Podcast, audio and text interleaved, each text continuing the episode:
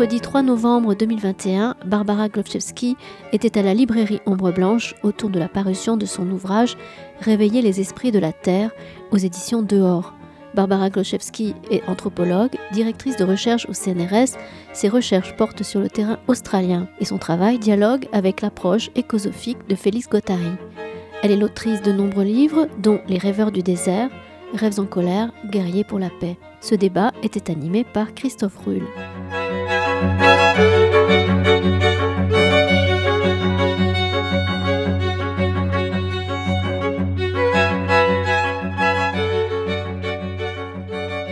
Bonsoir, bonsoir.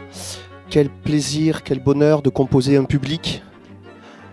Ça fait vraiment, vraiment plaisir. Merci d'être venus euh, si nombreuses et nombreux. C'est très agréable. Euh, on retrouve le public, qu'on fasse du théâtre, qu'on soit universitaire, qu'on se, qu'on défende un si beau livre comme celui dont on va parler ce soir, Réveiller les esprits de la Terre. On retrouve le, public. Donc c'est avec joie qu'on vous accueille ce soir. Je remercie la librairie Ombre Blanche, Christian Torel, d'avoir invité Barbara Glosewski, qui va passer euh, une heure avec vous, et puis vous pourrez lui, poser des questions. Euh, y a-t-il beaucoup d'anthropologues dans la salle ou, pas? C'est juste pour savoir vers où. Euh, voilà, voilà on, va composer le public. Voilà. Et bon, voilà, il y, donc on pourra peut-être, euh, on verra, on verra ce dont Barbara va, va, décider de, de, parler. L'ouvrage est tellement riche, euh, l'ouvrage est tellement riche, il, est, il, a été écrit par, euh, par, par une femme qui, qui, qui est douée d'une pensée réticulaire. Hein. c'est riche. pour ceux qui font de l'anthropologie, le, le, terrain est multisitué. On parle de plusieurs endroits. Euh, je vais euh, présenter en quelques mots euh, Barbara, donc, anthropologue de, profession, de passion peut-être, et peut-être même de vocation. Peut-être que j'aurai le temps de lui poser la question. membre du laboratoire d'anthropologie sociale, qui est une unité mixte de recherche qui fait la croisée de, de belles institutions, l'école d'études en sciences sociales, le Collège de France, le CNRS directrice de recherche au CNRS, enseignante. Donc Barbara fait, euh, je, crois, tout ce qu'une anthropologue fait. Elle enquête, elle fait du terrain. Je, crois à la lire que c'est une, véritable enquêtrice. C'est important hein, pour moi. alors moi, je suis Christophe Rue je suis passionné d'anthropologie mais je travaille plutôt dans, dans le théâtre. mais euh, j'enquête énormément. Je fais un théâtre. Je suis un passionné d'enquête, donc j'adore euh, lire des, ouvrages d'enquête comme, comme euh, Réveiller les esprits de la Terre, où l'on sent affleurer la passion et la brûlure de l'enquête selon moi. Et une enquête qui n'est pas, pas, c'est pas l'enquête d'une entomologiste qui regarderait des insectes et les mettrait dans des tubes à essai. C'est une enquête relationnelle, c'est une enquête qui est faite d'alliances. Euh, c'est ça qui me touche le plus dans l'anthropologie de Barbara Glosewski. Elle a travaillé très longuement, je crois que tu as vécu 12 ans en Australie, si tu mets tous tes temps de terrain bout à bout, euh, mais des temps de terrain qui sont devenus des alliances et des relations, et des relations d'amour, de filiation. Et ça me touche d'en parler parce que j'aime quand les anthropologues, euh, qu'ils soient femmes ou hommes, dévoilent, parce qu'elle le fait dans l'ouvrage, c'est pour ça que je me permets de le faire, dévoilent leurs attachements qui fabriquent une science chaude, une science euh, prise dans des attachements euh, humains qui ne relèvent pas que du métier.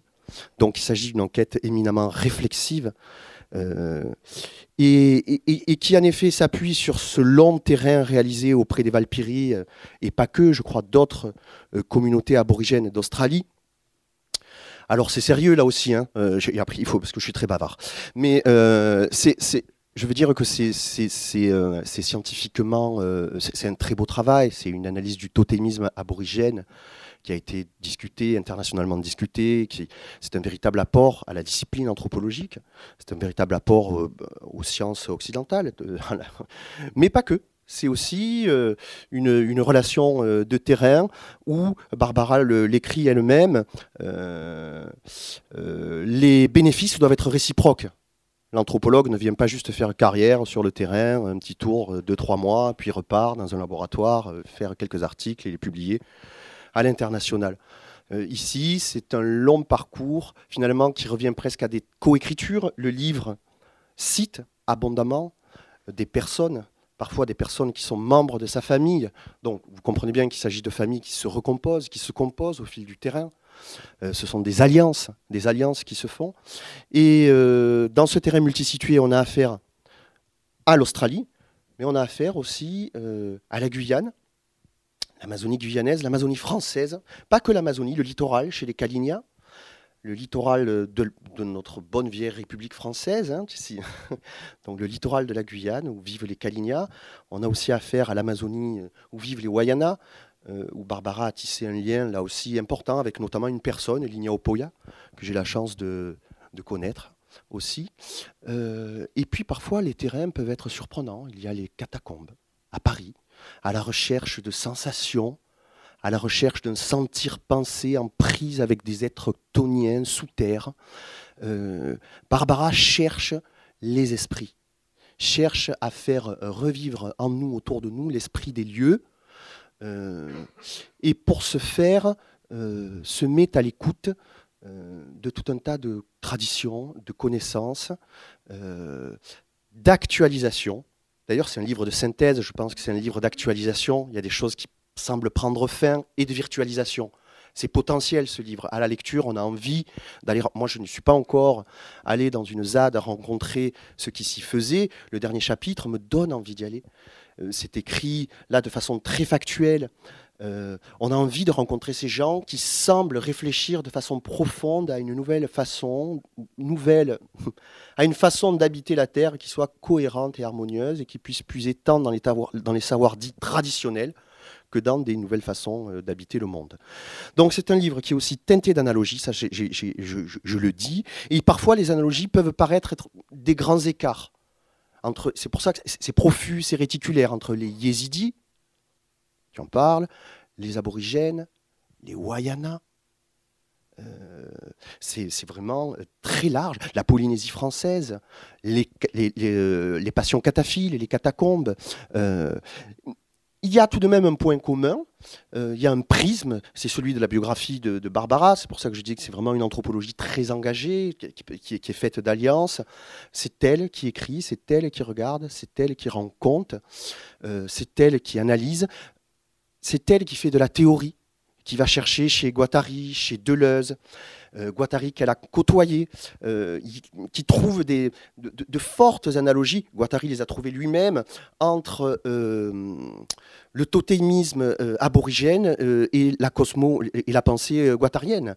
Donc ça, je ne sais pas si on aura le temps de rentrer dans les détails, c'est un peu technique, c'est théorique, c'est très appréciable pour ceux, pour ceux qui sont férus de, de ce... De, de ça, euh, qui va chercher chez Arturo Escobar, qui nous parle de plurivers, de multivers, euh, Jean-Marie Clette, on a plein d'auteurs en commun, euh, William James, et, finalement il y a un millefeuille qui se déploie comme ça, et le, et le mot multivers, je le, trouve, je le trouve bien, je l'utilise beaucoup moi dans mon théâtre, je considère que les personnes sont des plurivers, sont des êtres échevelés, des, ontologies multiples.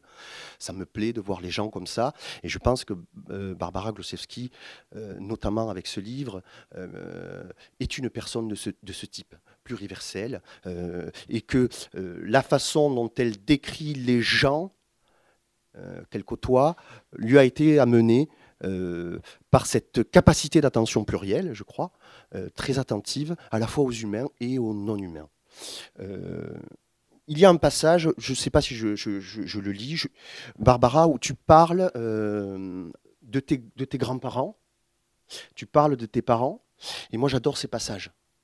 Euh, dans les livres d'anthropologie, de sociologie, d'ethnologie, j'adore quand les chercheurs euh, mettent en jeu leur point de vue et le restituent à partir d'un endroit très précis qui est celui des attachements familiaux, territoriaux. Et là, c'est un récit, c'est bref, hein, on ne s'étale pas, c'est bref, c'est deux, paragraphes, je crois, euh, où Barbara euh, euh, raconte une filiation bouleversée, une filiation déplacée, raconte des suicides. ça m'a éminemment touché. Quand, on s'est parlé les premières fois, on a parlé des vagues de suicides chez les Wayana. Nous avons une connaissance en commun, une très bonne amie, Sylvana Alimina Opoya, une jeune Wayana dont le frère Carlos s'est suicidé. Et je t'ai senti particulièrement troublé ça trouble tout le monde, mais quand j'ai lu euh, dans ton texte euh, cet envers cet envers de ce trouble. Je pense, alors peut-être qu'il ne joue pas tant que ça, j'en sais rien. Ça, là, le, livre, maintenant, il était tombé des mains, c'est moi qui en parle. Mais pour moi, là, il y a un envers de ce trouble. Quand j'ai senti que tu parlais, que tu écrivais au sujet de ce suicide familial et de cette famille qui te, qui t'a laissé non naturalisé. Je crois que tu es naturalisée française à 16 ans. Tu, c'est ça, 17, dans 17 ans. Que tu arrives à écrire quand même sur les attachements territoriaux, sur la solastologie, sur le territoire aussi bien. Euh, à partir de ce territoire que tu recomposes euh, selon des attachements parfois troubles, mais pour moi le mot trouble, c'est comme le, trouble chez Haraway, il est très positif, euh, me plaît particulièrement. Euh, est-ce que tu penses, Barbara, comme Toby Nathan C'est ma première question. Et puis après, tu parleras de ce dont tu as envie de parler. Euh, Peut-être je me permettrai d'autres questions. Est-ce que tu. Toby Nathan a fait une hypothèse dans un article. Il disait voilà, il y a euh, dans le trauma euh, du, judaïsme du XXe siècle, il y a là euh, l'explication, la cause de nombreuses vocations anthropologiques, qu'elles soient chez Durkheim, Lévi-Bru, Moss, et puis ensuite il déroule jusqu'à Devereux, etc., Lévi-Strauss. Est-ce que tu penses que ces événements familiaux t'ont amené vers euh, l'anthropologie. En fait, j'essaie de savoir d'où vient ce livre-là, si profus, si réticulaire. Euh, euh, est-ce que tu penses que ça a joué un rôle, cette histoire de famille? Est-ce que ça peut avoir joué un rôle aussi dans le fait que sur le terrain, tu composes des attachements jusqu'à fabriquer une famille? Barbara parle de son, compagnon, de ses filles, qui, qui partagent avec elle des expériences de terrain. Le film La Yamanou commence avec une fumigation de ta fille, un film d'ethnographie d'anthropologie, où, Barbara tend sa fille à une mère adoptive, je crois, qui fait une fumigation rituelle. Euh, est-ce que tu penses que cette histoire de famille a teinté ta pratique de l'anthropologie? Euh, Et là, je viens de délivrer quelques éléments de biographie, mais j'aimerais bien que tu déroules je, sens en sourire qu'il y a quelques personnes qui te connaissent, et peut-être d'autres non, que tu déroules un peu sur ton parcours d'anthropologue, en parlant un peu de peut-être Robert Jolin, et ce rapport à la philosophie aussi, Gattari, et qui teinte euh, l'ouvrage en permanence. Et pourquoi ce choix aussi du terrain euh, australien aborigène, même si je l'ai lu dans un autre de tes ouvrages, mais pour le partager avec, avec le public? D'abord, est-ce que cette, cette histoire de famille, tu penses, peut avoir été une chic note vocationnelle dans ton parcours d'anthropologue? Bon. Voilà. Bon, alors, tu l'as pas lu le passage. Tu te souviens de la page? Parce que finalement, plutôt que de vous le raconter, autant le lire, tel que je le dis. Sinon, je vais m'embarquer dans une histoire sans fin. C'était. Ouais, ouais. C'est. Ça commence par un aveu, là. Ça commence là. Hop. Euh, non, ça, c'est une note. Alors, ok. J'avoue être particulièrement sensible au réveil des traces, des brassages en Pologne et ailleurs, étant né à Varsovie d'un père slave et d'une mère juive dont le père organisa au début de la Seconde Guerre mondiale un convoi de familles juives pour les emmener à Alger, où il établit un camp de la Croix-Rouge. Ma mère, Bojena, passa ainsi son bac à l'école française d'Alger, puis fit danser en jouant du piano des soldats américains, puisque le camp était devenu euh, un camp pour les Alliés. Après la guerre, la famille se retrouva un an en Écosse où ma mère fit l'expérience éprouvante d'une faiseuse d'ange qui utilisa une potion de plante. Elle retourna en Pologne à 19 ans avec ses parents qui succombèrent sous le choc de la disparition violente de leur monde, qui était celui de l'intelligentsia d'avant-guerre et de la collectivisation imposée à la société polonaise par l'Union soviétique. Mon grand-père se pendit avant ma naissance et ma grand-mère avala des, cachets juste après. Donc eux, ils étaient juifs tous les deux. En épousant mon père, catholique, qui, lycéen pendant l'insurrection de Varsovie, avait combattu comme messager dans l'Arma, dans Armia Krajova, et participa après la guerre à la reconstruction de la ville, ma mère composa avec l'héritage de son grand-père maternel, rabbin, disparu dans les camps. Elle s'en remit à Saint-Christophe, à qui elle faisait des dévotions, telles les nombreuses personnes ayant recours aux bonnes fontaines du Limousin. Comme ailleurs en Europe, ces sources aux propriétés curatives peuvent être associées à un saint ou une sainte, mais les gens s'y rendent pour y faire un rite qui se pratiquait déjà avant le christianisme, en trempant dans ces eaux des tissus et des vêtements pour les accrocher sur les arbres alentours afin d'y laisser leur maladie. Les figures saintes se confondraient-elles avec d'anciennes entités païennes qui prenaient soin des forces vivantes dans les bois et les sources? C'est ça que tu avais souligné. Voilà. Alors, j'ai demandé à, Christophe euh, d'animer euh, notre discussion aujourd'hui parce que on s'est connus grâce au Wayana de Guyane française, comme il l'a dit. Il a fait un spectacle magnifique qui est un véritable travail euh, anthropologique sur des années en travaillant avec les gens de ce village de Talouen sur euh, le fleuve Maroni. Et moi qui n'avais pas travaillé en Guyane, puisque ma spécialité depuis 42 ans, c'est l'Australie, j'avais quand même rencontré, il y a une photo qui le montre au début, un, important euh, leader euh, activiste euh, Caligna, donc du, littoral de Guyane française, déjà en 1989. Certains d'entre vous ont peut-être lu un, de mes livres qui est sorti à l'époque qui s'appelait Les rêveurs du désert. Et donc j'avais été invitée sur un plateau télévisé, c'était l'émission pour, je vois, les, les, générations anciennes connaissent, les jeunes sûrement pas, qui s'appelait Chez Fred, c'était Fred Mitterrand qui avait, qui avait un, plateau où il invitait euh, différents auteurs. Mais il se trouve que l'émission à laquelle j'ai participé, c'était la première fois qu'on allait parler de ce qu'aujourd'hui on appelle les peuples autochtones, ou les peuples premiers, ou les Premières Nations, c'est-à-dire en gros 6% de la population. Et donc, il avait invité cet activiste Kaligna qui, euh, trois ans auparavant, avait fait une déclaration collective avec d'autres Amérindiens extraordinaires, une adresse au gouvernement français pour que le gouvernement reconnaisse les peuples autochtones de Guyane française, c'est-à-dire les Amérindiens. Vous savez que la Guyane a été, ou vous ne le savez pas peut-être, parce que moi je l'ai appris euh, pas quand j'étais, euh, pas quand je faisais des études d'anthropologie, hein, que la Guyane a été colonisée par la France donc il y a pratiquement cinq siècles, et que en fait, à l'époque, il y avait 33 peuples de langues différentes, mais qu'aujourd'hui, il n'en reste que 6 en Guyane française, qui peuvent être euh, partagés, euh, enfin être par-delà la frontière du Brésil et du Suriname. Bref, donc c'est là que j'ai rencontré euh, Félix Tiuca en 89, et j'ai été très sensible à cette déclaration et à ce qu'il a dit ce jour-là sur le plateau, que moi j'étais invitée pour parler de mon livre Les rêveurs du désert sur les aborigènes, et, et je me suis dit, mais c'est extraordinaire parce que moi, mon engagement en Australie, donc ça, faisait déjà dix ans hein, que je travaillais en Australie, euh, je suis partie parce que des activistes aborigènes venaient de, de gagner.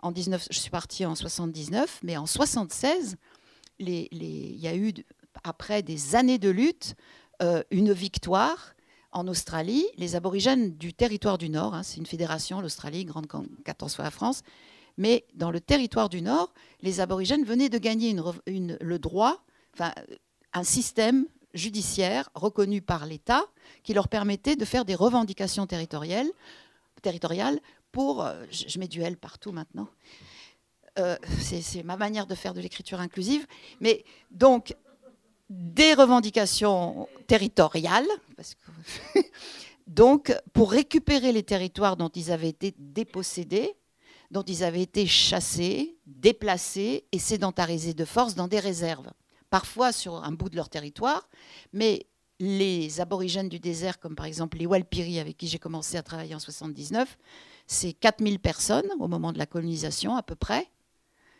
Aujourd'hui aussi d'ailleurs, alors qu'entre-temps, ils avaient chuté euh, par massacre, empoisonnement des, des points d'eau et diverses maladies pour un territoire, accrochez-vous, 600 km nord-sud, 300 km est-ouest. on, est dans, on est dans le désert. Et donc, il faut cet espace-là, avec toutes ces espèces vivantes, des, 400 espèces différentes de marsupiaux, c'est-à-dire les kangourous, les wallabies, mais aussi des petits marsupiaux qui, pour lesquels il faut creuser la terre, euh, des, centaines d'espèces de végétaux, là aussi souvent cachés sous terre ou qui n'apparaissent qu'à pendant une semaine, deux semaines, un mois, et il faut savoir euh, où les trouver. Donc le désert, c'est pas désert. Sauf qu'il faut savoir vivre avec le désert et le fait que parfois il faut faire 100 km sans eau. Alors quand il fait très chaud, qu'est-ce qu'on fait? Eh bien, on voyage de nuit en se guidant avec les étoiles ou la lune quand c'est le moment. Et dans la journée, quand il faisait très très chaud, il fallait s'enterrer dans le sol parce que la terre est plus fraîche. Et c'était le seul moyen, puisque dans le désert, il n'y avait pas d'arbres ou de, grottes partout pour pouvoir euh, se, protéger. Voilà. Et une fois que le corps était bien hydraté, les femmes se couvraient avec un plat sur la tête et les hommes avec leur bouclier. Les deux ont à peu près la même forme. Et les enfants aussi étaient enterrés avec la, la tête qui sortait pour pouvoir respirer sous, sous les plats. Et ensuite, on repartait en marchant. Voilà. Donc ça, c'est la vie des semi-nomades, mais des semi-nomades qui n'étaient pas errants c'est des peuples qui, à ce moment-là, ont des toponymes, c'est-à-dire des lieux nommés sur cet immense territoire. Donc je, reprends l'exemple, les Walpiri, 4000 personnes. Il y a des milliers de sites qui sont nommés, qui pour nous apparaissent comme des sites naturels. C'est des amas de rochers, des collines, euh, des, ruisseaux, des sources, des arbres millénaires. Mais ils sont tous nommés et ils sont tous reliés entre eux dans un réseau de lignes qui ne sont pas des lignes visibles, mais qui sont des lignes chantées et des lignes de récits.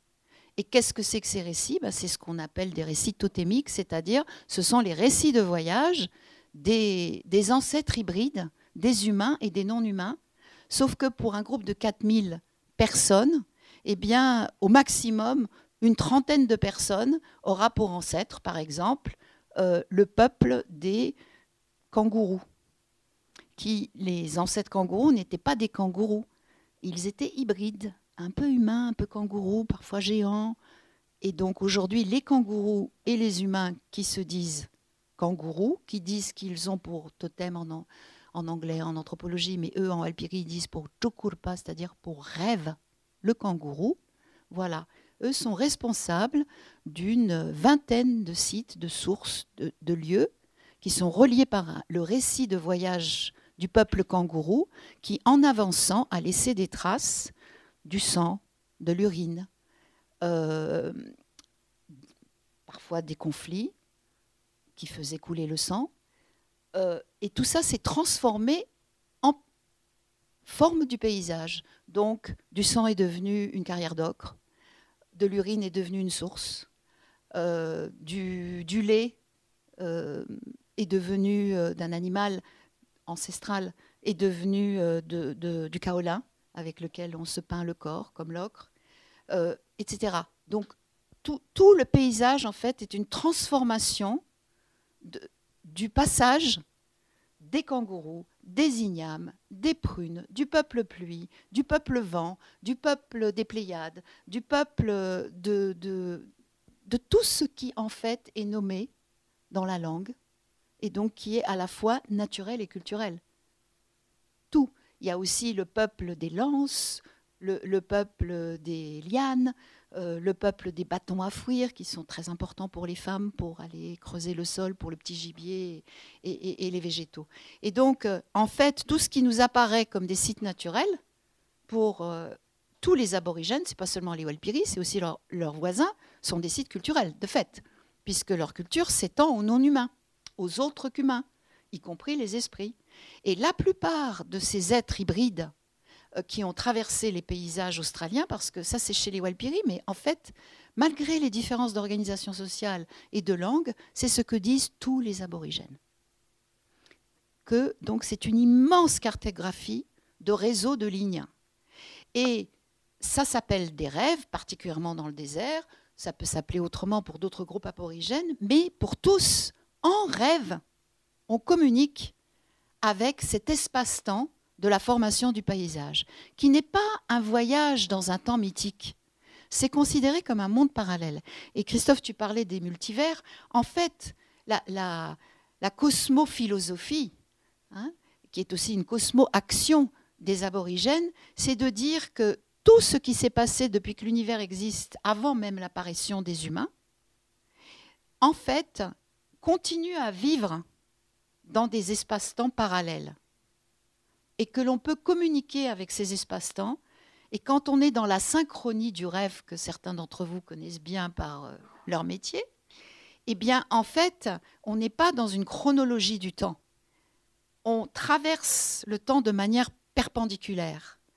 Et toutes les traces qu'ont laissées les formes du vivant dans, sur Terre et dans le cosmos, dans les étoiles et au-delà, au-delà parce que les aborigènes, tous, reconnaissent, se disent euh, habitants de la Voie lactée et disent qu'ils voient dans l'hémisphère sud, ce que nous ne voyons pas ici dans l'hémisphère nord, deux autres galaxies qui ont été appelées, du fait des explorateurs occidentaux, les nuages de Magellan. Vous avez entendu parler des nuages de Magellan? Bon, donc les nuages de Magellan sont beaucoup, sont en dehors de la Voie lactée, c'est deux autres galaxies.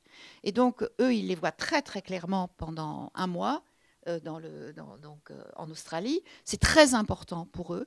Les Walpiri, par exemple, disent qu'au moment de l'agonie d'une personne âgée, homme ou femme, en fait, euh, le petit nuage pulse vers le, grand, nuage. Donc il y a quelque chose qui se passe au niveau des deux galaxies et que une partie spirituelle de la personne, qui en a plusieurs, mais une partie spirituelle, qui s'appelle Pirlirpa chez, les, chez les Walpiri, bon, les chrétiens ont traduit ça par âme, mais ça c'est pas exactement ça, et, et, emportée en fait au moment de l'agonie, et aspirée par les deux galaxies.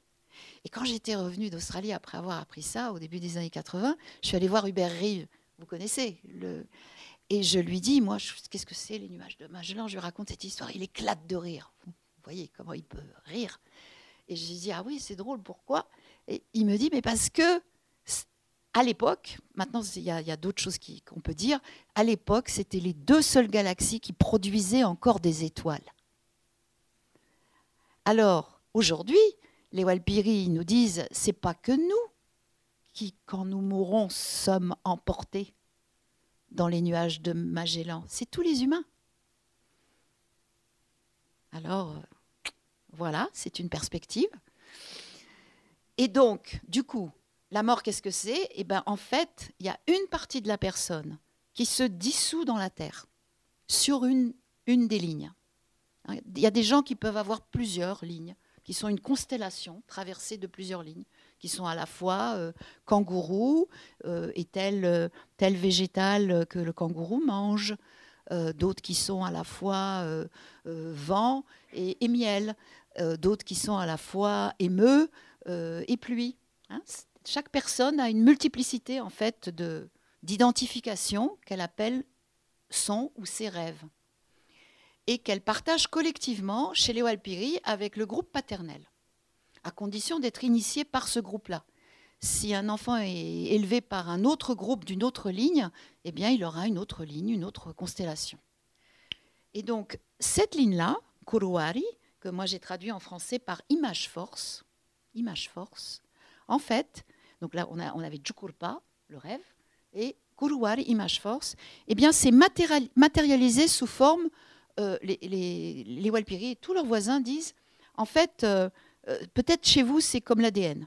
C'est-à-dire que les ancêtres, quels qu'ils soient, hein, on a bien vu les ancêtres qui sont à la fois des, animaux, des humains ou des végétaux ou des phénomènes climatologiques, etc., en marchant, ils ont semé des images forces c'est aussi bien les traces qui se sont transformées en sites, parce que, euh, comme je vous ai dit, euh, le, sang est devenu ocre, euh, des, bouts d'organes sont devenus des pierres, etc. Donc il y a eu ces métamorphoses, et, donc tout ça, c'est des images fortes. Et certains de ces lieux sont vraiment très, très sacrés, et il faut y faire des rituels. Et donc, comme chaque groupe était gardien sur 100, 150 km du, d'une série de sites, bon, ben, en se déplaçant, ils devaient faire des, rituels dans différents endroits. Et donc, ces images forces, ces guruwari, ils, ont aussi semé tout le long de leur ligne. Et dans certains endroits, ça s'est cristallisé et c'est devenu des virtualités de vie. Et chaque naissance aujourd'hui, humaine ou non humaine, est l'actualisation, la matérialisation d'une virtualité en devenir qui attend dans un lieu dans un arbre, dans une roche, dans une source, pour naître. Et à la mort, cette partie-là de la personne, qui correspond à un vers de chant condensé, qui devient son prénom, Donc la virtualité de vie est un son. D'accord? C'est une vibration. Quand on meurt, on dit, homme ou femme, que cette partie-là de la personne, pour les Walpiri euh, retourne exactement au même endroit. Donc vous voyez, il y a l'autre partie qui est emportée par les nuages de Magellan et la partie qui a singularisé la personne pour un lieu particulier, non pas pour une ligne, qui va lui permettre littéralement, comme on dit en français, pour un enfant d'articuler et son corps et la parole. D'accord? C'est ça qui donne la, possibilité de parler. Donc c'est la mémoire de la parole, la mémoire de la langue qui est liée à ce lieu, qui est donné au bébé, garçon ou fille. Ça peut, voilà. Quand ça retourne là, ça attend d'attraper, c'est ça l'expression. Ngampurpa, ce sont des esprits qui sont désirants. Ngampurpa, c'est ça le terme l'esprit attend une génération ou deux pour attraper de nouveaux parents et renaître. Mais ce n'est pas la réincarnation de la personne qui a vécu. C'est juste cette partie qui, est la mémoire du lieu singularisée dans une personne et qui à la mort retourne dans le lieu. La partie de la ligne, c'est une partie collective. C'est ce que la personne, homme ou femme, a partagé avec son groupe. Ce sont ses responsabilités, vis-à-vis du territoire de ces lieux qui consistent essentiellement à chanter, à danser et à peindre, déjà sur le corps et sur certains objets. Et tous ces rituels-là, dans le désert, se font en général de manière séparée. Les hommes font leur rituel, les femmes font leur rituel, mais en référence à la même cartographie. Et les, Walpiri, comme leurs voisins du désert, disent, parce que dans d'autres régions d'Australie, les hommes et les femmes peuvent faire des rituels ensemble, c'est un peu différent, mais là, dans tout le désert, c'est-à-dire les deux tiers de l'Australie aujourd'hui, parce qu'avant, ce n'était pas un désert, il y a quelques milliers d'années, ils sont là depuis 60 000 ans. Mais donc, depuis que c'est le désert, cette séparation entre les, hommes et les femmes, qui est à la fois économique, puisque les hommes vont plutôt chasser le gros gibier, les femmes vont chasser le petit gibier et, et donc euh, la nourriture végétale, donc depuis qu'il que, y a cette opposition, les hommes et les femmes disent, voilà, en anglais, ils ont au lieu de dire, quand ils ont appris l'anglais, au lieu de traduire leurs termes que nous appelons en anthropologie des rituels, eux, ils ont choisi en anglais le mot business. Pourquoi? Donc ils disent, le business des hommes n'est pas le business des femmes. OK? Mais parce que le business, pour nous aujourd'hui, c'est la clé des échanges d'accord, de ce qui est devenu avec le système capitaliste, le, marché néolibéral, etc. Mais pour les aborigènes, les échanges, c'est la base de la vie collective. Au sein, entre les différentes lignes totémiques de rêve, donc les petits groupes de 30-40 personnes qui font le groupe linguistique, la tribu, les échanges avec leurs voisins, puisque chaque euh, groupe d'une langue avait au moins 5-6 voisins d'autres langues dont ils parlaient la langue, même si le territoire faisait 600 sur 300 km. Et au-delà, et au-delà, parce qu'en fait, les échanges en Australie euh, traversaient par les lignes et les comme un immense réseau l'ensemble de l'Australie. Alors tu, évoquais tout à l'heure euh, Sans du tout rentrer dans des choses très théoriques, après vous pouvez lire mon livre et d'autres livres où j'en ai plus parlé, mais en fait, ce qui a fasciné Félix Guattari quand quelqu'un lui a donné ma thèse en 1981, et donc, euh, enfin moi je l'ai soutenu en 81, mais il m'a appelé en janvier 1983, il venait de dévorer la thèse, et il me dit, mais il faut qu'on se voit, euh, parce que j'ai, voilà, je veux, je veux parler euh, avec vous. Et donc je suis venue le voir. Il habitait euh, donc à Paris dans le 6e à l'époque. On a commencé à discuter. Ça faisait quatre heures qu'on discutait. C'était, moi je savais pas. C'était lors de son séminaire. Et il me dit bon, je vais changer le programme. On va continuer la discussion en public. Et alors, qu'est-ce qui le fascinait? C'était le fait qu'en fait, je ne sais pas si certains d'entre vous sont familiers avec les travaux de Deleuze et Guattari, mais il y a eu, avant la sortie du livre qui les a rendus très célèbres, l'Anti-Oedipe, enfin après la sortie de l'Anti-Oedipe, donc ils ont fait ensemble, donc Deleuze étant philosophe et, Guattari euh, psychanalyste, mais analyste, parce qu'il a justement critiqué, après avoir été en analyse avec Lacan, il, est parti vers autre chose. et donc, ils ont écrit un texte qui s'appelait Rhizome. Est-ce que tout le monde connaît ce mot indépendamment du livre de philo? Montrez-moi, parce que je vois quelques. Ok. Alors, rhizome, c'est quoi? C'est la manière dont poussent les ignames de manière horizontale, ou les mangroves, euh, ou euh, les fougères, qui sont préhistoriques. Ok? Et donc, cette, euh, cette image, pour eux, n'est pas une métaphore, contrairement à certaines interprétations de Deleuze et Guattari. D'accord? Ça existe dans le réel, le rhizome. Donc, ils ne font pas une analogie métaphorique quand, quand ils l'utilisent comme concept philosophique pour penser les sociétés, en opposition avec l'arborescence hiérarchique de l'élévation. Alors après, il y a beaucoup de malentendus dans l'interprétation de Deleuze et Guattari. On a dit, alors ils opposent des sociétés euh, réticulaires. Moi, je dis réticulaires parce que c'est la même chose en fait. rhizomique, c'est la réticulation. C'est moins courant en français, mais en anglais, tout le monde connaît le mot réticulaire parce que reticulation, c'est les, les, trucs, euh, les, les tuyaux d'eau qu'on met pour arroser les jardins mais je sais qu'en ville, par exemple, les gens ne connaissent pas le mot réticulaire. Moi, j'appelle mon anthropologie une anthropologie réticulaire parce que c'est plus vaste que de juste rester au rhizome. Hein. et alors, ça, ça n'a pas du tout été compris par les premiers anthropologues. voyez L'importance de cette euh, cartographie qui est fluide, qui bouge. Parce que qu'est-ce qui est fixe? C'est les sites, les lieux. Et encore, il y, a des lieux, y a des lieux qui peuvent bouger aussi, il y a des sources qui peuvent bouger. il, y a des, il y a des volcans qui se sont éteints, il y a, des, rochers qui se sont écroulés. Hein. Et puis surtout, le, le, ruissellement des eaux dans le désert change les parcours. Les dunes, elles avancent. D'accord?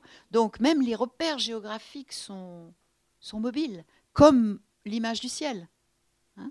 Donc tout ça est pensé de manière mobile et surtout, comme on dit euh, chez nous, entre deux points, on peut toujours rajouter un autre point. Et donc, en rêve, on peut rêver de nouveaux lieux.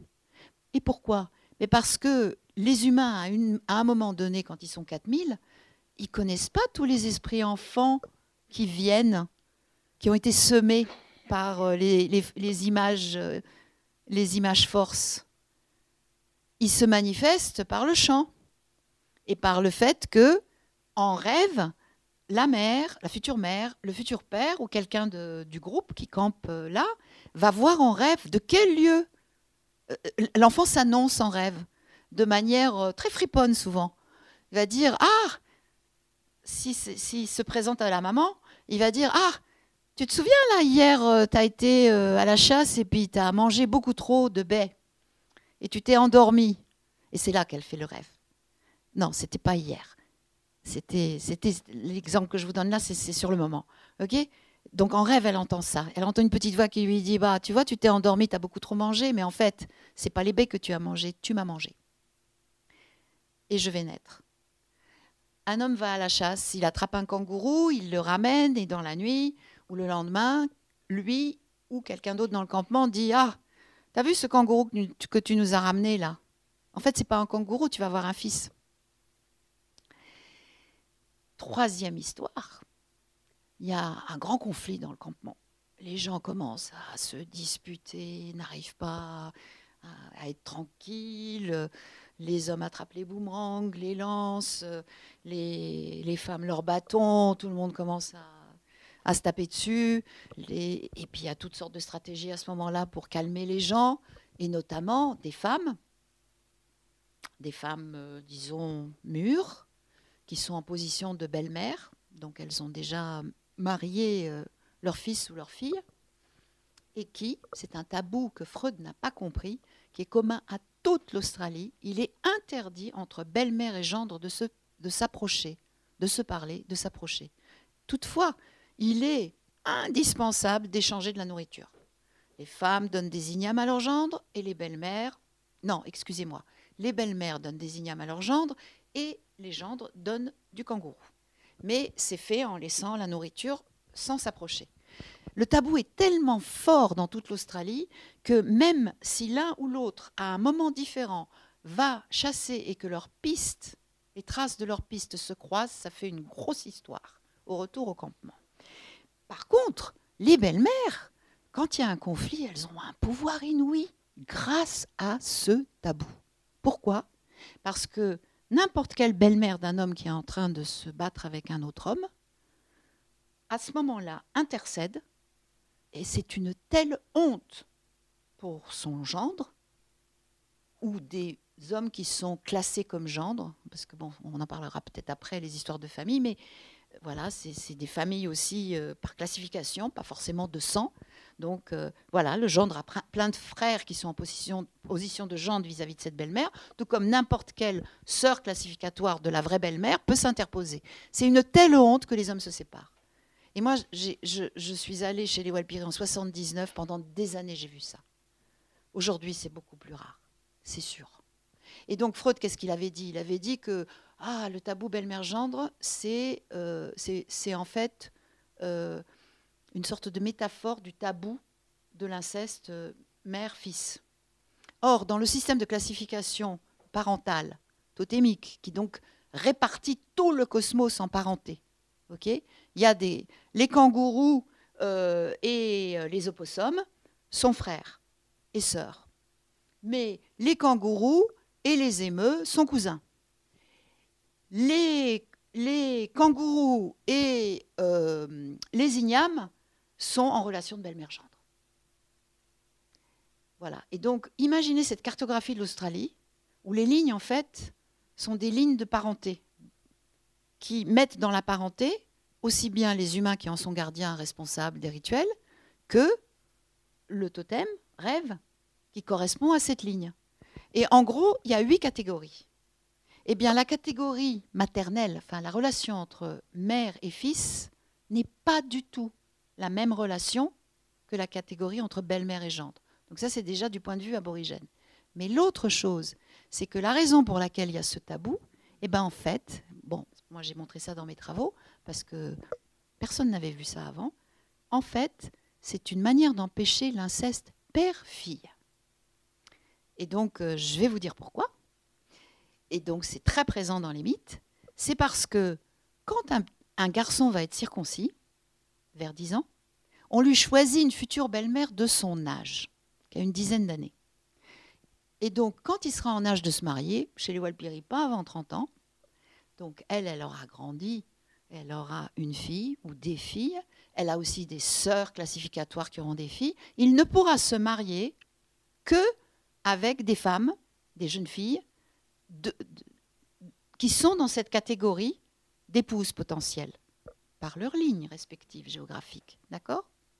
Et donc, imaginez, si ce garçon tombait amoureux de sa future belle-mère, qui lui est choisie au moment de son initiation, eh bien, il risquerait d'épouser sa fille. Et donc, du coup, le tabou euh, s'applique à toutes les femmes en position de belle-mère vis-à-vis d'un garçon, puisqu'il aura le choix. Il n'est pas obligé d'épouser la fille de la belle-mère qu'on lui a choisie, qui était encore petite fille quand il a 10 ans, qu'à son âge. Dites-moi si vous avez tous compris.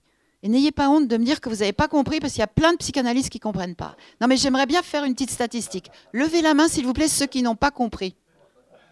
Ouais. Ben oui. Ok. Alors, mettez-vous à la place des aborigènes. Vous avez 10 ans. Ok? Garçon ou fille, vous avez 10 ans. On vous choisit une future belle-mère. Alors en français, c'est compliqué. C'est pas votre belle-mère euh, adoptive. C'est la mère de votre futur conjoint. D'accord? Homme ou femme. On reste dans les deux sexes. D'accord? On vous dit, voilà, à partir de maintenant, toutes les femmes qui sont classificatoirement, totémiquement frères et sœurs de cette petite fille qui a ton âge, tu n'as pas le droit de lui parler et de t'en approcher. D'accord? Parce que quand tu seras en âge de te marier, tu devras épouser la fille de l'une de ces femmes. Est-ce que c'est plus clair? Vous voyez? C'est fou, non? C'est fou que depuis Freud, Durkheim, Personne n'a compris ça, donc personne n'a non plus compris l'importance des lieux. Quand Durkheim s'inspire d'ethnographes qui ont très bien compris l'importance des lieux et des lignes, euh, Spencer et ils ont écrit des ouvrages magnifiques à la fin du 19e siècle et au début du 20e. Durkheim et Freud utilisent les mêmes sources. Il n'y en a ni l'un ni l'autre n'a compris l'importance des lieux et des lignes. Pourquoi? Parce que Durkheim construit. Bon, Totem et Tabou, ça y est, on en a parlé, Freud, on arrête. Durkheim, qu'est-ce qu'il fait? Il choisit un clan qui fait une cérémonie sur un lieu. Et il appelle ça une société. Alors que ce groupe sur un lieu n'existe déjà que sur une ligne, et en plus n'existe que parce qu'il y a une cartographie de dizaines, centaines de lignes qui font le peuple qui parle la même langue, même si c'est que 3000 personnes. Vous voyez, c'est très important parce que aujourd'hui, que ce soit des anthropologues, je ne donne pas de nom, des philosophes, des géographes, des économistes, je ne donne pas de nom, mais certains étaient là hier soir, ne comprennent pas ça. Ne comprennent pas ça. C'est essentiel. Et donc, pour que ça fonctionne, comment ça marche? Eh bien, il n'y a pas de gouvernement. OK? Je ne parle même pas d'État. Il n'y a pas de gouvernement. Il n'y a pas vraiment de hiérarchie. Bien sûr, chacun est maître de sa ligne, homme ou femme. OK? Chacun en anglais, on va dire boss. Aujourd'hui, dans, la loi, ils sont traditional owners, c'est les propriétaires des sites, etc. Bon. Mais chacun est aussi, Kurdungulu disent les Walpiri. En anglais, on peut dire, au début, en pidgin, il disait worker, il est le travailleur. Chacun est maître chez soi et travailleur chez les autres. D'accord? Mais il n'y a pas une classe de maître et une classe de travailleur. Et tout ça, ça se négocie. C'est-à-dire, ça se distribue par rapport à la logique cartographique des lignes totémiques, mais comme il peut très bien arriver qu'un groupe ait moins d'enfants, qu'un autre groupe grandit, qu'il y a une sécheresse et plusieurs gens de lignes différentes se retrouvent sur une source où il y a de l'eau, et donc il y a 400 personnes d'un seul coup sur un lieu, qu'est-ce qu'on fait? Ben, On négocie. Et pour négocier, on va dormir. D'abord, on va écouter ses rêves et on se les raconte le matin. Et après, on discute de qu'est-ce qu'on a vu, qu'est-ce qu'on a reçu comme message des esprits de ces lieux. Et là, on va négocier. Ah tiens, bon, mais finalement, on avait oublié. Mais il y a une petite ligne là, prune, qui passe derrière le rocher là, euh, qui, et qui, s'arrête là, à cette partie-là du rocher. En fait, euh, vous qui avez votre, votre ligne un peu plus loin, ben, vous êtes venu là aussi, grâce à l'esprit enfant semé par les images. Force, d'accord? Et c'est ainsi que les groupes se réadaptent pour toujours ne pas être plus que 30-40, adoptent des enfants par les initiations, font changer de ligne certains enfants, parce qu'il est arrivé aussi qu'il n'y ait plus d'enfants. Il y a beaucoup de femmes qui ont pu être stériles. La polygamie en Australie, un homme épouse, euh, selon les régions, mais dans le désert maximum, euh, quatre femmes au cours de sa vie. C'est souvent des sœurs, et donc avec des différences d'âge. Lui-même ne peut se marier qu'à 30 ans, donc sa première épouse, elle est beaucoup plus jeune, et puis ensuite, mais les femmes, elles sont veuves très jeunes, et en fait, elles aussi, dans toutes les généalogies que j'ai faites, elles épousent au moins quatre hommes en cours de leur vie. Mais dès lors qu'elles ont été mariées une fois, elles ont le droit de choisir. Alors, pas n'importe comment. Elles choisissent toujours dans le respect des lignes totémiques. Bon, ça laisse quand même un huitième des hommes du groupe et des voisins. D'accord? Bon, mais elles ont le droit de choisir, c'est important. Moi, je dis, on a une polygamie en Australie qui n'est pas que patrilinéaire, enfin euh, euh, patriarcale. En fait, elle est parallèle. Les femmes, c'est dans le temps, et les, et les hommes, c'est pas vraiment en même temps non plus, puisque de toute façon, ils épousent pas les femmes en même temps. Voilà. Mais les femmes, elles changent de mari, et puis elles ont aussi des amants, parce que dès lors qu'elles ont été veuves, eh bien, elles ont le droit d'avoir des amants. Et c'est qui leurs amants aux femmes qui sont veuves? Eh bien, c'est les hommes qui, à 30 ans, sont toujours, enfin, qui jusqu'à 30 ans sont pas mariés. Parce qu'il faut bien qu'ils soient initiés avant le mariage. Ils vont pas attendre jusqu'à 30 ans pour avoir leur première relation. Voilà. Donc, je sais pas, j'ai peut-être répondu à un certain nombre de questions. C'est la pensée réticulaire, c'est le réseau d'Ignam qui se déploie.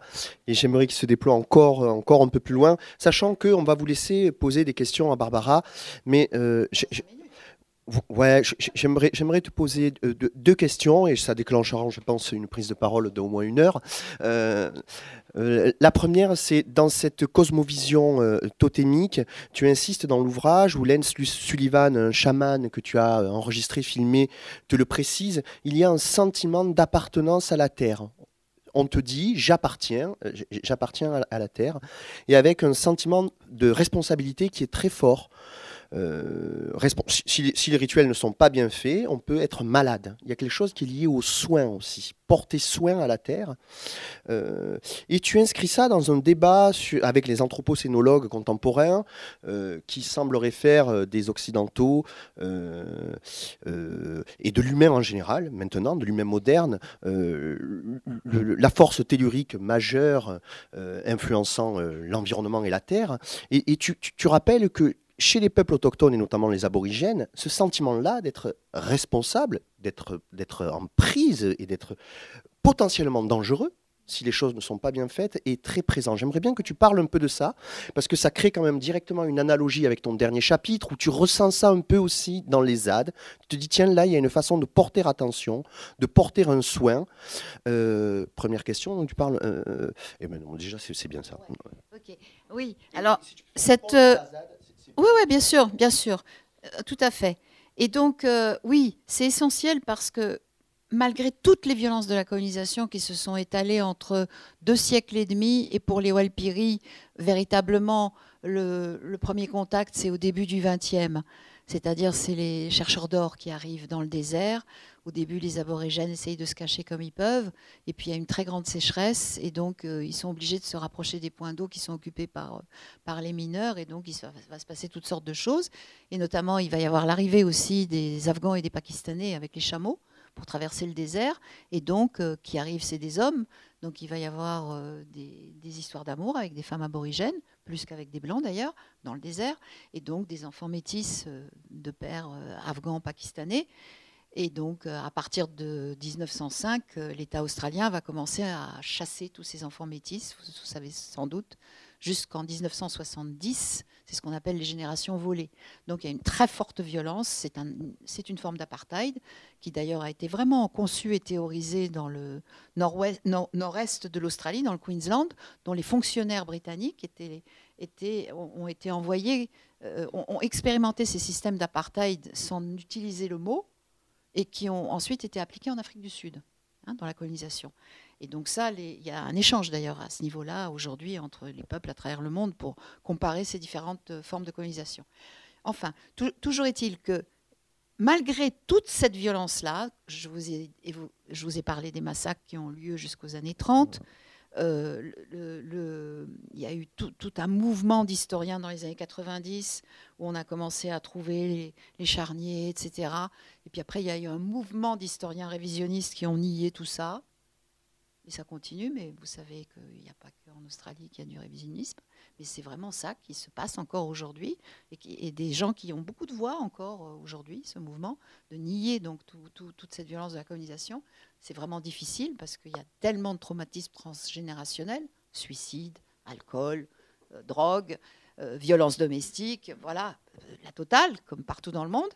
Et donc, malgré cette violence, les aborigènes disent qu'ils sont responsables de la catastrophe écologique. Parce qu'on leur a interdit de continuer à faire leur rituel, c'est-à-dire à chanter dans leur langue, à la parler, à aller sur les lieux en les sédentarisant de force pour faire les rituels dans les lieux, à prendre soin de la terre par leur manière de, chasser, collecter, par leur manière de faire des petits feux, des petits feux pour entretenir la terre, qui est très différente euh, des, terres européennes, quoique en Europe aussi, on, a fait des petits feux pendant très longtemps. Et ouais, et en Corse, et que c'est la technique reconnue aujourd'hui, y compris il y a un pompier français, un capitaine de pompiers qui avait été mobilisé au moment des méga feux en Australie, qui était invité pour aider euh, euh, à, essayer de contrôler ces feux, qui, avait, que j'avais entendu ensuite euh, à, la télévision, et qui disait que lui, il était devenu pompier parce que son grand-père lui avait appris à, faire des petits feux pour contrôler les grands. Et c'est exactement ce que les aborigènes font depuis des millénaires. Mais il y a eu des écrits scientifiques, soi-disant, mais bon, de scientifiques, euh, voilà, payés pour faire de la science, qui ont dit pendant des décennies que les, petits feux étaient responsables de la désertification du continent. C'est absurde. C'est parce que, en fait, les types de plantes qu'il y a depuis qu'il y a du désert en Australie qui poussent là, par exemple ce qu'on appelle en français les herbes de port épic et en anglais du spinifex, sont extrêmement inflammables même parfois juste avec des rayons de, soleil. Et, donc, il faut absolument les brûler avant qu'elles soient un danger sur euh, une centaine de kilomètres, hein, des fois. Bon, et qu'elles brûlent tout sur le passage. Et, même si on est dans un désert, et eh ben, brûler euh, la surface, mal, trop fort, c'est euh, tuer le, vivant qui est sous terre. Donc voilà, reconnaître que les aborigènes prennent soin de la terre, c'est quelque chose qui aujourd'hui est majoritairement partagé par euh, voilà, les gens qui travaillent sur ces questions-là. Et toutefois, il y a encore un débat aujourd'hui, là, depuis les, les méga-feux. Euh, il y a un aborigène qui a sorti un livre qui va bientôt sortir en français. Je vous invite vraiment à, le regarder. Ça, va s'appeler L'émeu dans la nuit. Et qui a dit qu'en fait, toutes ces pratiques de soins de la terre, c'était d'une certaine façon le début de la proto-agriculture. Et pas juste euh, des pratiques de chasseurs-cueilleurs. Ça bouleverse complètement euh, l'histoire en fait de, classique quoi, de l'humanité et de, la vision des aborigènes comme des hommes préhistoriques. Et donc, il y a beaucoup de, soi-disant scientifiques, enfin, qui ont fait leur carrière sur les chasseurs, ces catégories de chasse-cueillette, qui, refusent euh, ces propositions d'aujourd'hui, mais qui sont basées en fait sur des sources coloniales, qui ont, de gens qui ont décrit ce qu'ils observaient. Comme par exemple dans le sud-est de l'Australie, il y avait des villages et des maisons en pierre où vivaient 40 personnes des, trucs plus grands que cette librairie qui était construite. Mais les colons, en arrivant, ils ont tout de suite démonté les pierres pour faire leur propre maison. Et donc, euh, ces écrits n'ont pas, pas été euh, valorisés dans le développement euh, de, l'histoire aborigène.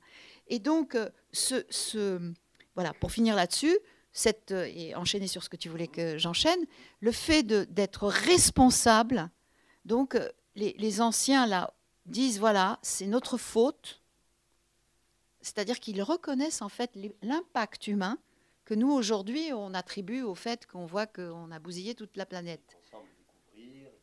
Voilà. Alors qu'ils ne sont pas tout seuls. En Polynésie, c'est pareil. Il y a plein, plein de mythes qui racontent que c'est pour ne pas avoir respecté la loi, mais la loi de soins de la terre. Puisque, comme vous l'avez vu avec l'exemple aborigène, tout est lié.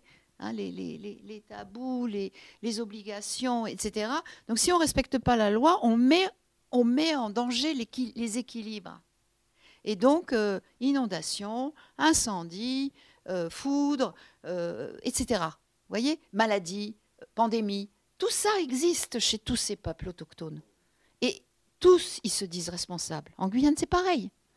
Et donc, le fait de se considérer comme responsable participe aussi des dépressions, du suicide, de, de la violence aujourd'hui. Euh, domestique, parce qu'on frappe euh, au plus proche, hein, à défaut de pouvoir euh, frapper celui qui est vraiment l'ennemi, parce que des ennemis, il y en a. Je veux dire, les décisions que l'État prend pour les aborigènes, c'était beaucoup mieux grâce à leur lutte dans les années 70, 80, 90. Et puis depuis 2007, il y a eu à nouveau une centralisation du pouvoir qui a enlevé l'autogestion aux communautés qui, étaient autogérés grâce à leur mouvement de revendication des droits à la terre. Et donc, euh, voilà, on est reparti pour un tour. Mais il n'y a pas que là. En Polynésie française, c'est pareil. En Guyane, c'est un peu différent. Bon, j'ai un chapitre là-dessus, vous pourrez le lire. Bon, mais il y a une lutte contre l'extractivisme qui est commune à tous les peuples autochtones, puisque l'extractivisme se fait essentiellement sur leur terre pour que nous, on puisse avoir nos téléphones, nos micros et tout ce qu'on a ici.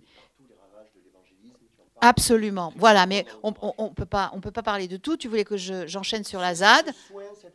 voilà. Ce soin partout. Voilà.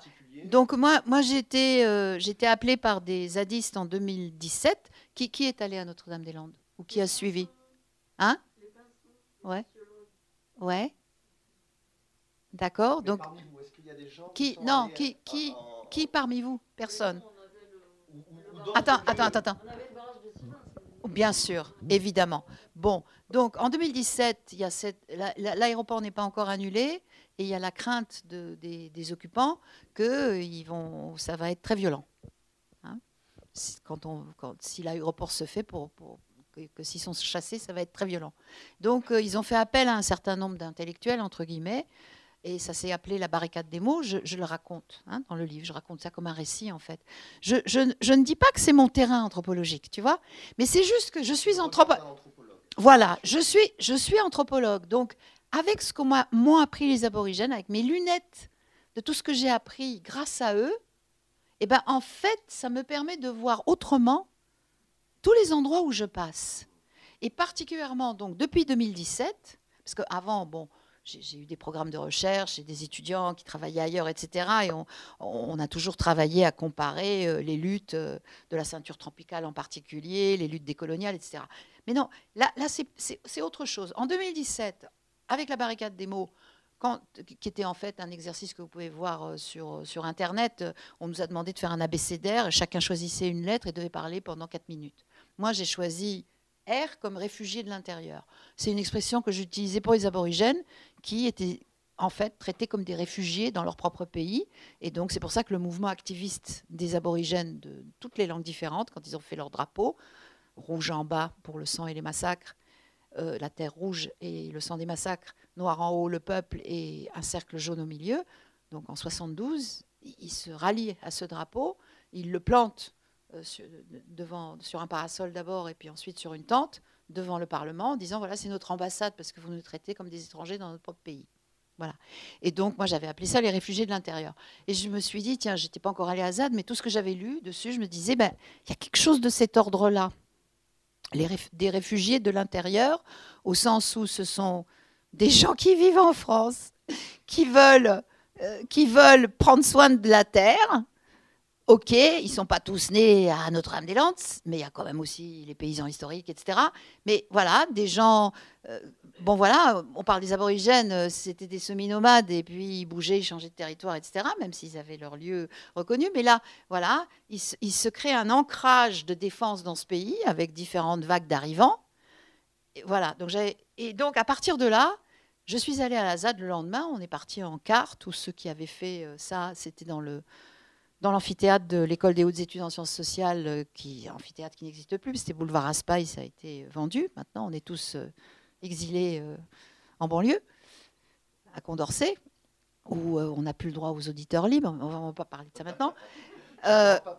non, je ne peux pas. Voilà, c'est ça, il faut toujours m'arrêter. Donc, pour finir là-dessus, j'ai été extrêmement émue de voir sur place comment ça fonctionnait pour les Zadis. J'y suis revenue plein, plein de fois aussi, bon, tu as, parlé plusieurs fois de ma famille, ma vraie famille. Bah oui, bah, mais j'ai deux filles dont la grand-mère est aborigène, pas du tout Alpiri du désert, Jugun, de la côte nord-ouest. Voilà.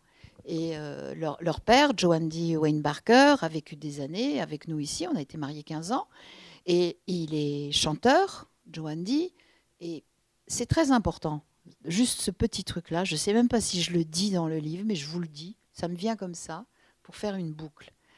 Lui, à sa mère et à sa grand-mère, on a interdit de parler la langue djugoun, de Broum, donc c'est sur le bord de l'océan Indien.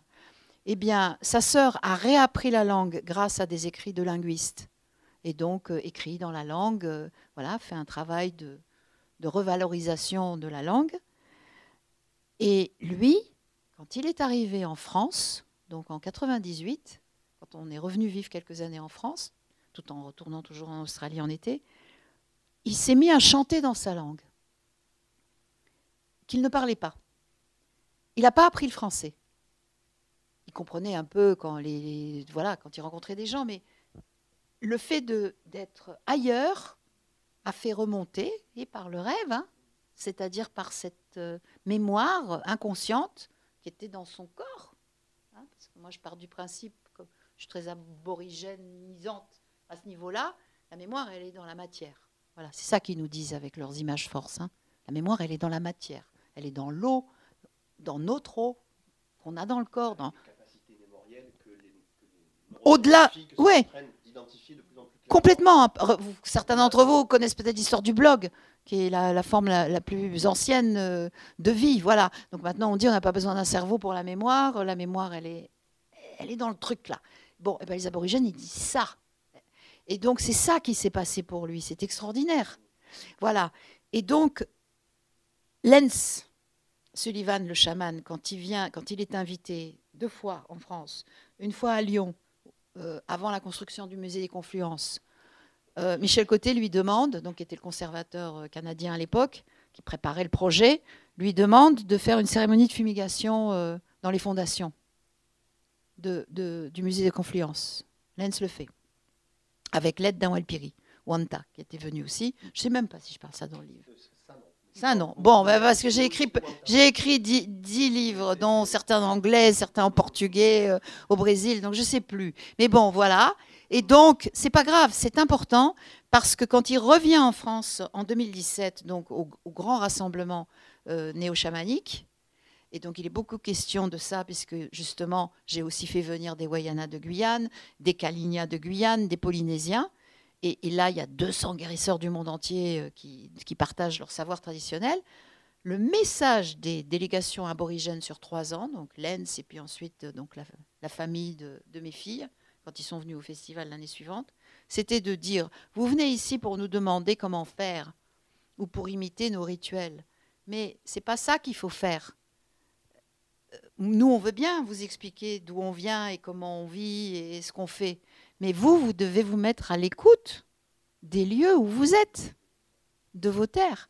Et donc voilà, c'est quelque chose de cet ordre-là qui se passe à la ZAD, même depuis qu'on a voulu euh, les chasser. Une partie sont partis, la moitié des, 60 habitants ont été détruits, mais c'est extraordinaire ce qui se passe maintenant là-bas. Encore, autrement. Et puis, ben, je le dis aussi dans le livre, c'est aussi extraordinaire ce qui se passe sur la montagne Limousine.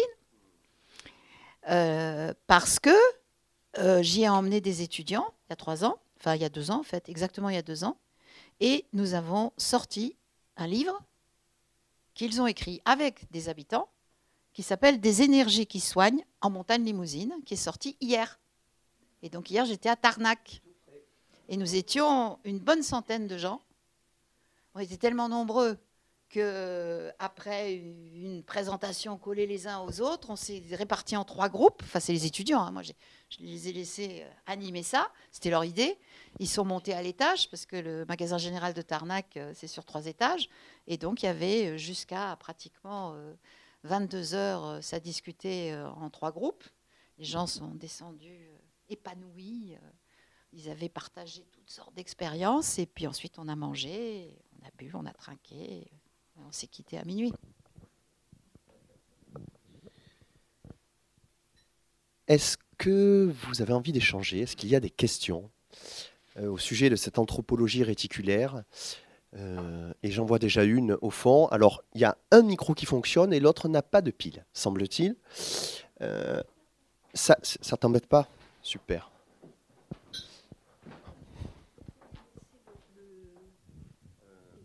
Il n'y a pas de pile dans celui-là. Ah, tu l'as là. Alors, il n'y a pas de son à la console. Il faut monter le potard. L'autre micro marche ouais, mais on va le faire fonctionner. C'est pour ça qu'on a utilisé le même. C'est pas grave. Ouais, en attendant, je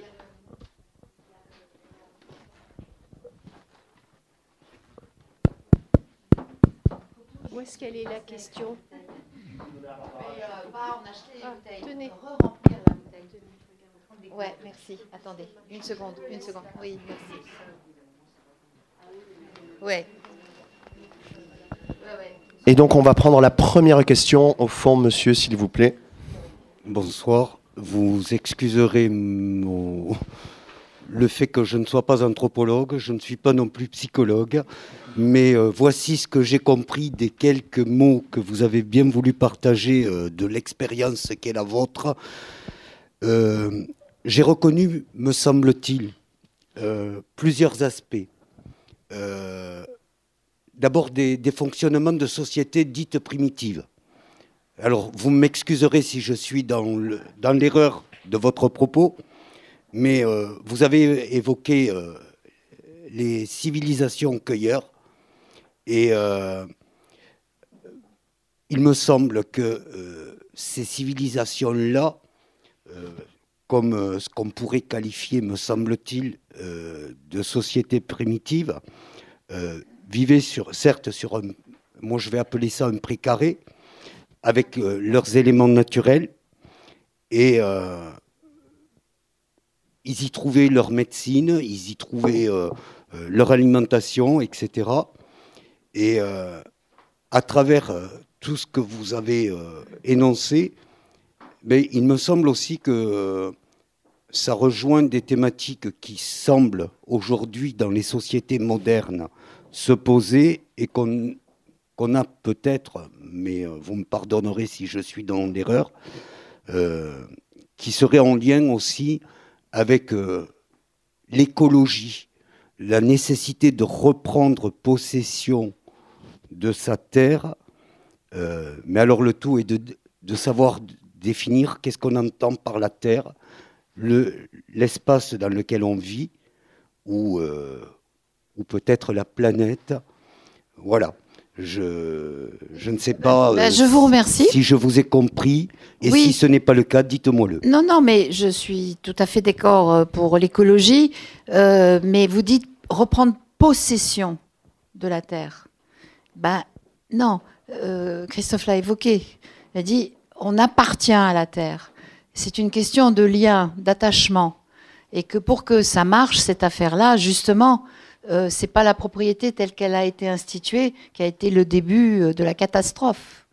Hein. le, fait d'avoir considéré la terre comme non vivante, donc pouvant être découpée et aliénable, possédée, vendue, euh, tout ça est le début d'un autre système. Donc, ce qui est intéressant, c'est que dans les revendications territoriales des aborigènes depuis les années 60-70, par exemple, euh, l'État leur demandait, enfin donc les, juristes, euh, quand se sont mis en place ces procédures, de euh, lister quelles étaient leurs lignes en ligne paternelle. Et eux, ils disaient, ben non, nous, on ne veut pas lister que les gens qui sont gardiens, Kirda, comme disait Walpiri, ils ont eu deux ans de procès. Hein. Euh, parce que nous, on ne peut pas, par exemple, couper les arbres sur notre ligne. Pour couper les arbres, on a besoin de nos alliés qui sont de l'autre ligne, c'est-à-dire de nos conjoints, parce qu'on ne se marie pas sur la même ligne. Et donc, tout le système, en fait, n'arrête pas de créer de la, relation et de la dépendance, de l'interdépendance, pas forcément réciproque, de A donne à B, B rend A, A, B, C, D, ça tourne comme ça. Et donc, c'est une espèce de d'art de l'enchevêtrement, de l'entremaillement, des interdépendances. Et ça, et l'État, évidemment, a refusé de lister euh, les alliés des gens qui revendiquaient une terre. Pourquoi? Parce qu'ils ont dit, mais vous n'avez pas besoin, vous allez tous avoir une terre, puisque vous avez tous une ligne. Donc vous n'avez qu'à faire euh, la revendication territoriale pour la ligne. Ça a pris beaucoup, beaucoup de discussions et ça n'a pas été accepté par la loi, donc les, terres ont été restituées aux gens par ligne. Mais en Australie, quand on récupère sa terre, enfin, y a les gens qui sont propriétaires d'une terre, ont un droit sur le sous-sol, ce qui n'est pas le cas en France ou en Guyane. Et du coup, les compagnies minières qui arrivaient pour euh, extraire devaient négocier avec les aborigènes qui avaient récupéré leurs terres, donc depuis les années 70, exactement depuis 78. Et donc, euh, les aborigènes pouvaient opposer un veto. Mais il y a des immenses rassemblements qui sont organisés pour euh, discuter avec les propriétaires traditionnels d'un lieu pour des droits d'exploration. Mais pour le faire, les propriétaires traditionnels façon traditional owners, qui est le terme juridique d'aujourd'hui, disent ah ben non, nous c'est comme couper les arbres, on ne peut pas vous répondre sans nos alliés, avec lesquels on ne peut pas faire de cérémonie, qui ont les savoirs qui sont les nôtres, etc., qui sont du côté maternel. D'accord? Donc ça se rééquilibre comme ça. Et, donc, euh, il faut que tout le monde soit là. Et donc, c'est des discussions à n'en plus finir. Alors, bien évidemment qu'il y a des familles ou des individus qui, qui sont très euh, euh, avides d'argent et qui vont dire, mais non, mais toi, toi, ton lien à cette terre, c'est par ta mère, c'est pas par ton père, ou euh, toi, ta grand-mère, elle a été violée par, par le colon du coin, donc tu n'as plus aucun droit pour revendiquer une terre, etc. Voilà. Et ça, c'est vraiment la maladie de la possession. Oui, bonsoir. Merci beaucoup pour cet exposé très intéressant. J'ai une question très simple par rapport au rêve. Vous avez parlé du rêve euh, comme mythologie, etc. Puis aussi le rêve ordinaire comme porteur de messages signifiants. Je voulais savoir s'il existait une pratique du rêve lucide, ce qu'on appelle ici le rêve lucide, si vous voyez à quoi je, fais référence. Alors, euh, après, c'est des questions d'interprétation, mais a priori, euh, il n'y a, pas, a pas vraiment de raison d'induire du rêve ou de, demander, enfin d'appréhender le rêve avec une intention. Mais on pourrait dire, nous, vu de l'extérieur, que le fait de systématiquement se raconter les rêves le matin, adulte et enfant, et de partir du principe que on n'est pas celui qui détient l'interprétation de son rêve. C'est-à-dire qu'il faut que tous ceux qui ont dormi au même endroit une fois qu'ils ont dit ce qu'ils ont vu, et, le processus, il est, utilisé par plein de gens aujourd'hui. Hein. depuis le confinement, ils l'ont fait à la ZAD. En 2013, euh, j'avais appris qu'il y avait euh, un, psychologue euh, afro-brésilien, enfin dans le département afro-brésilien, qui faisait faire ça à ses étudiants depuis des années parce qu'ils avaient lu des échanges qui avaient été publiés qu'on avait fait avec Félix Guattari. Donc voilà. Mais il y a plein de gens qui en fait se racontent les rêves de manière collective. Et, donc, du coup, on s'aperçoit dans l'exercice, je ne sais pas si certains d'entre vous l'ont fait, que bah, on, se souvient d'une image, on l'a dit, on ne sait pas trop ce que c'est, puis il y a quelqu'un d'autre qui dit son, image, ou un son, ou un mot, et puis la troisième personne dit Ah oui, j'avais oublié, euh, moi j'ai vu ça. Et une fois qu'on a fait le tour des personnes, enfin ça peut être à deux, à trois, à quatre aussi, mais bon, c'est intéressant quand on est très nombreux, et ben en fait, ça, fait un assemblage qui donne du sens et qui réveille. Euh, qui réveille de, des choses qu'on a ne se souvenait pas quand on s'est réveillé, etc.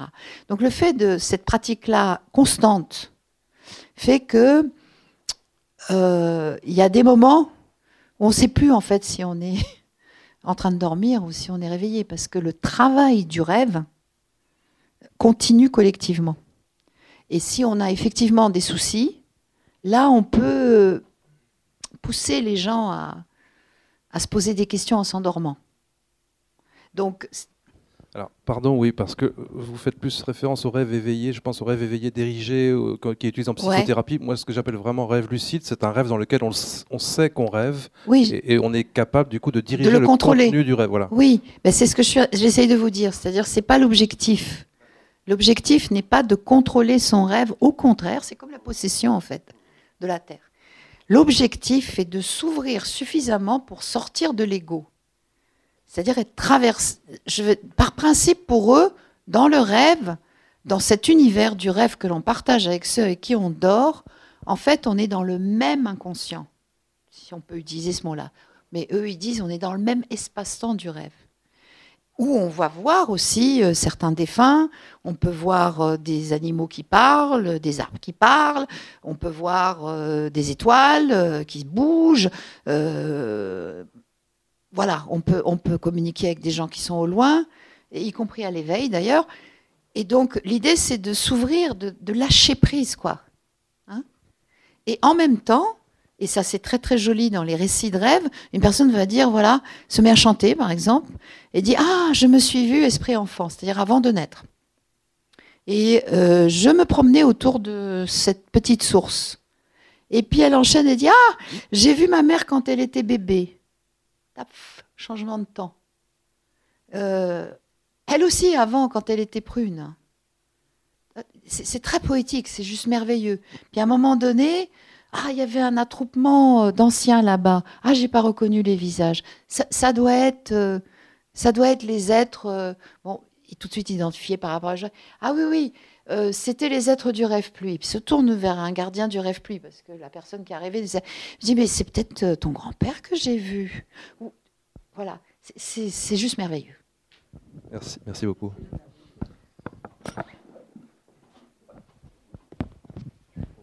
Ah oui.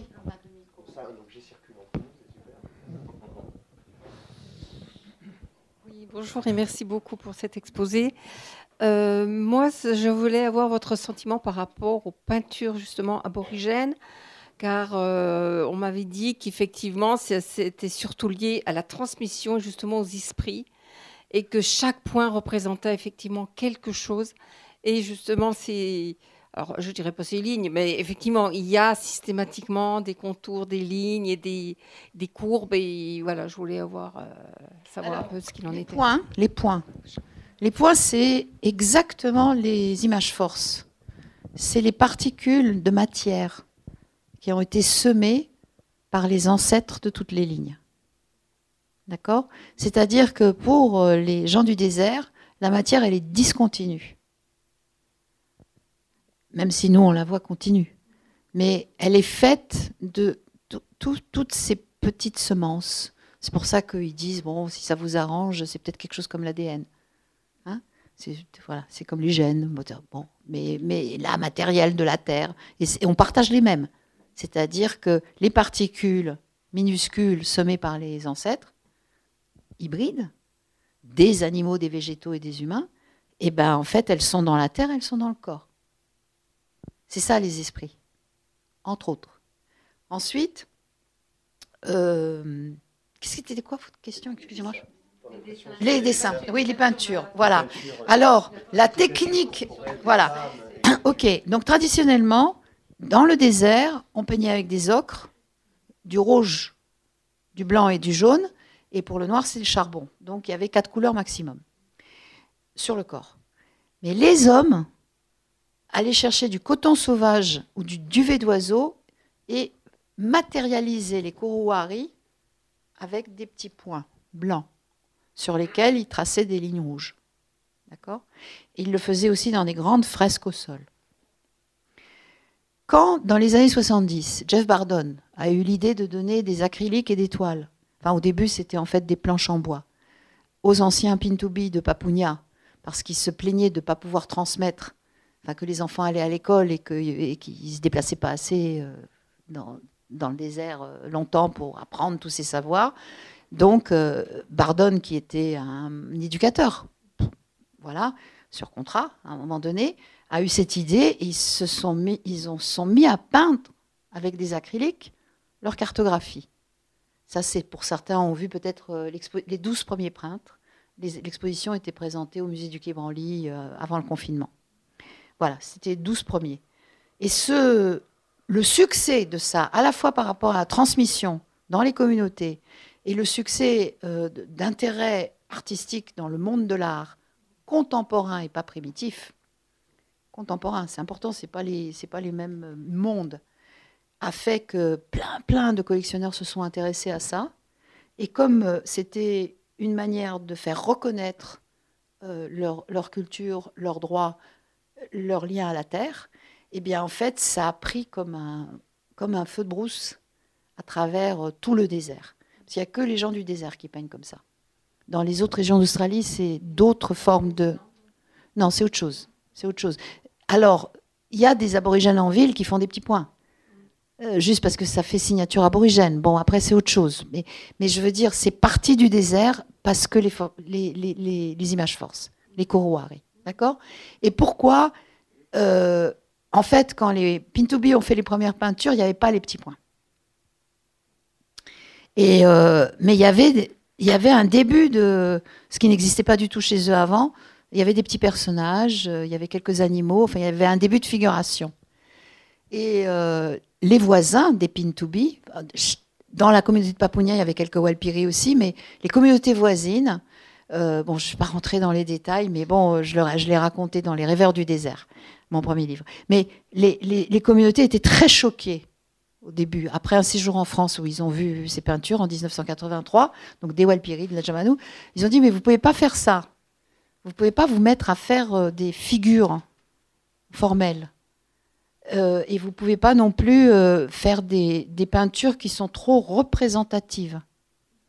Il faut rester dans la cartographie et surtout, et c'est très très important ça, je n'ai pas le temps de rentrer dans le détail, mais il faut il faut pas donner l'impression qu'il y a un fond et une figure sur un fond, parce que c'est pas comme ça que ça fonctionne chez nous. C'est, on peut pas, la figure et le fond n'arrêtent pas d'être en processus de actualisation, virtualisation, etc. Et ils ont eu ce coup de génie. Quelqu'un a dit on va faire des points. Et si vous regardez les peintures qui sont encore faites aujourd'hui, là par des femmes qui ont 70-80 ans, les premiers ils sont tous morts, mais ça continue. C'est inouï la créativité dynamique. Euh, là, je vous, conseille d'aller voir, euh, je ne sais pas c'est jusqu'à quand, mais à Brest, il y a une exposition dans une, euh, dans une chapelle avec des œuvres immenses. C'est juste extraordinaire. Ça vibre comme ça. Et on ne sait pas où est la figure et le fond.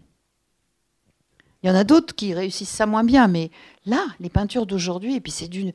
Il y, a la curatrice de, l'endroit qui m'a dit, mais euh, c'est trop beau. Mais elle me dit, mais là, celle-ci, je ne peux pas la regarder. Je ne peux pas la regarder parce qu'elle est violente. Elle est violente quoi? Parce que c'est ce qui nous arrive là. C'est la violence de, de, la destruction du désert, de, de, toutes ces mines qui forent, euh, euh, les, cataclysmes, les vents, les cyclones et tout ça. C'est comme ça quand on regarde. Vous, en avez vu de ces œuvres. Hein. c'est extraordinaire. Alors peut-être une ou deux dernières. Il y en a une, petite, mais avec plaisir. Simplement, je voulais, merci pour la conférence. Et je voulais savoir s'il y a des similitudes entre les aborigènes de l'Australie et la, nouvelle, euh, la Papouasie-Nouvelle-Guinée. Ah oui. S'il vous plaît. Ah oui, non, ce ne sont pas du, c'est pas du tout les mêmes peuples. En Papouasie-Nouvelle-Guinée, dans les classifications anthropologiques, on parle de Mélanésiens. Et euh, les aborigènes, euh, enfin, en Australie, il y a le nord de l'Australie, qu'on appelle les îles du détroit de Torres, où vivent des Mélanésiens. Donc aujourd'hui, quand on dit les autochtones d'Australie, on inclut les Mélanésiens du Nord, qui sont les insulaires des îles Torres. Et, c'est pas et eux sont très proches de la Papouasie-Nouvelle-Guinée. Donc, il y a eu des échanges entre les, peuples mélanésiens et les aborigènes, mais ce n'est pas du tout le même peuple. Voilà. Il ne nous reste plus qu'à vous remercier pour cet agréable moment. Merci beaucoup. Merci Barbara. Merci à la librairie Ombre Blanche et puis bonne fin d'après-midi, début de soirée.